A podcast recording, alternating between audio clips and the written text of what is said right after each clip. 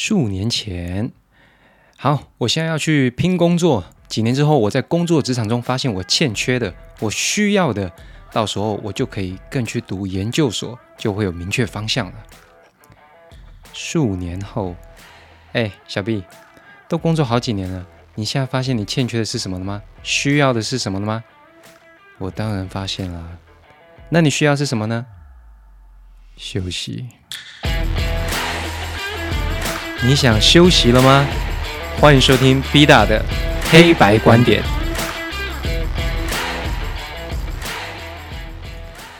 各位我亲爱的听众朋友们，请问你们读过研究所了吗？你们最近想读研究所吗？还是你自从读完辛苦的大学以后就踏入社会啊，学习社畜技能呢？今天我们就来探讨一个大部分人都讲过的迷思，就是。工作几年以后，你会有方向去读研究所？Are you serious？真的吗？好，那在我们往下走以前，我先分享一个一样小段子哦。这是前哈佛大学校长德瑞克·鲍克讲的。如果你觉得教育很昂贵的话，那你应该尝一下无知。还有一个，那个美国评论家布鲁克斯·艾金森。大部分人要花上五年的时间才能从学校的教育恢复过来。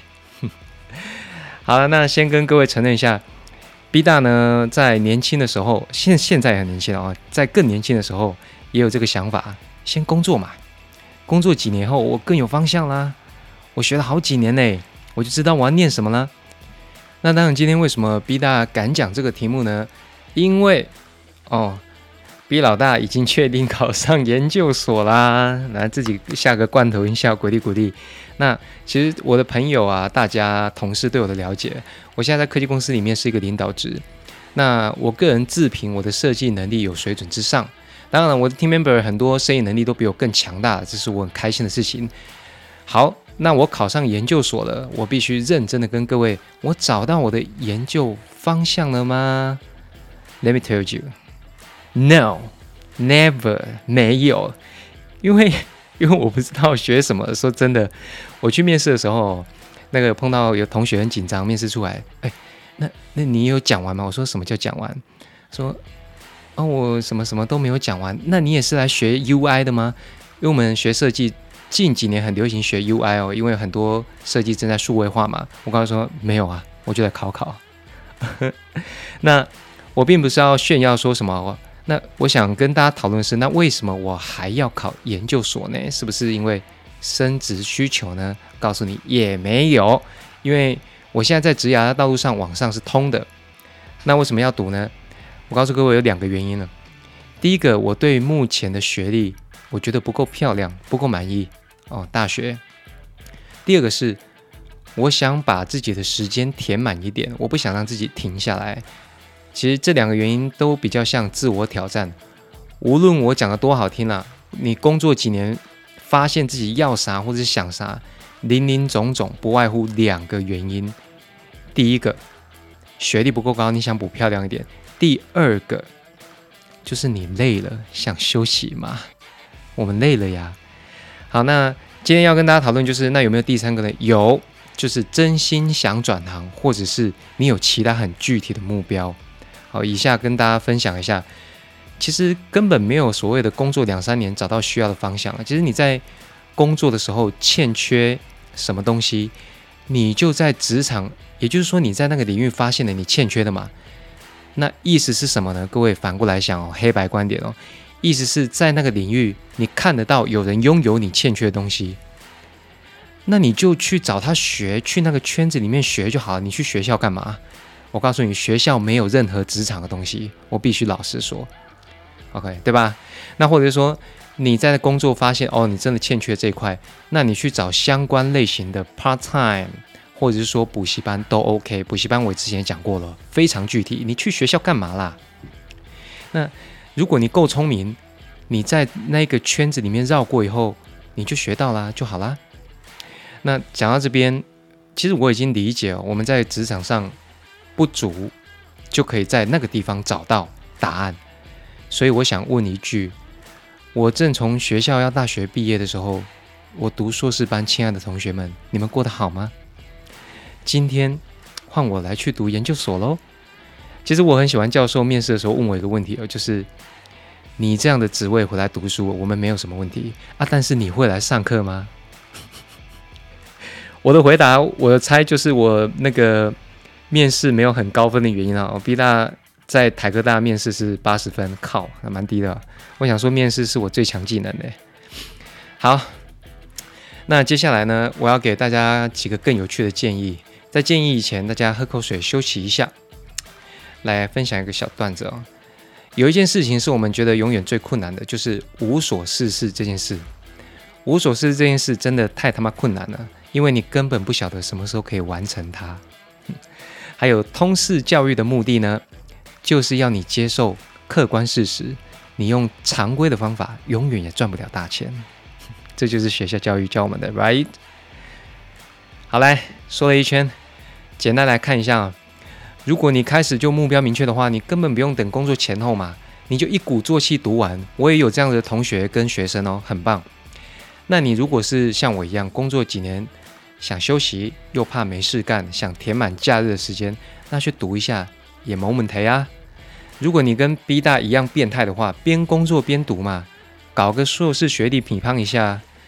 好，那我接下来讲的重点就是，那请你务必注意以下这几点哦，我这边列了五个。第一个，既然要匹乓一下，学校越知名越好。B 大这边不特别讲学校的好坏，因为每个学校里面都有厉害的老师、厉害的学生。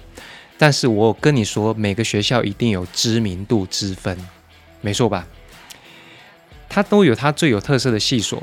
那当然大家自己判断，我只能帮大家判断，名气越高越好，这是铁的，老铁。好，第二点，有点挑战性比较好。我想各位已经有几年工作资历了，有点挑战性对自己是比较帮助的。OK，第三个，这个学校的圈子越广越好。好，这个是我这次回学校主要的目的，我要认识教授。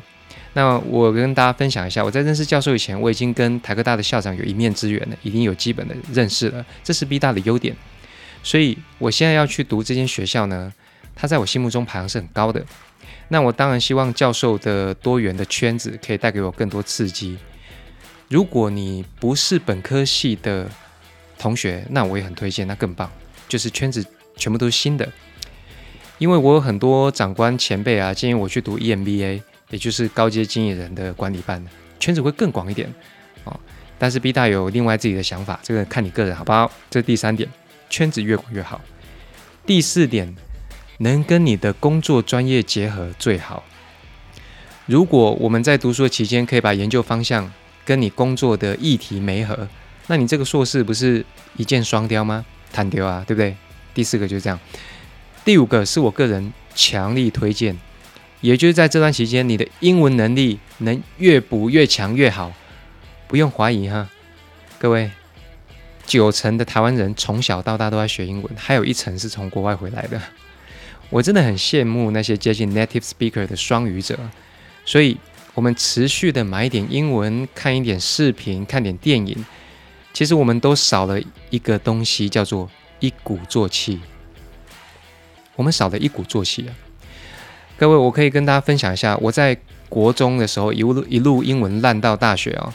我高职读那个广告设计，高职的英文老子都可以考六十几分，有够烂。但是呢，我近期的英文多义是八百分。没有顶高，但是也不错了吧？我直接跟各位分享我怎么做到的，很简单，我花了三个半月苦读，就这样。什么补习班什么不用，书买一买，我还铺上网跟大家讲说，我买这几本书，一鼓作气就这样八百分。好，这是第五点，我个人强力建议。有了以上五个重点，相信你研究所读出来，有了这个硕士的学历。其实以上五点绝对超过这个文凭的价值，大家都可以变得更有竞争力，不是吗？那在这边也祝各位准备要考研究所的同学们金榜题名。那不要忘记了，就算考进研究所了呢，心情好坏自己决定。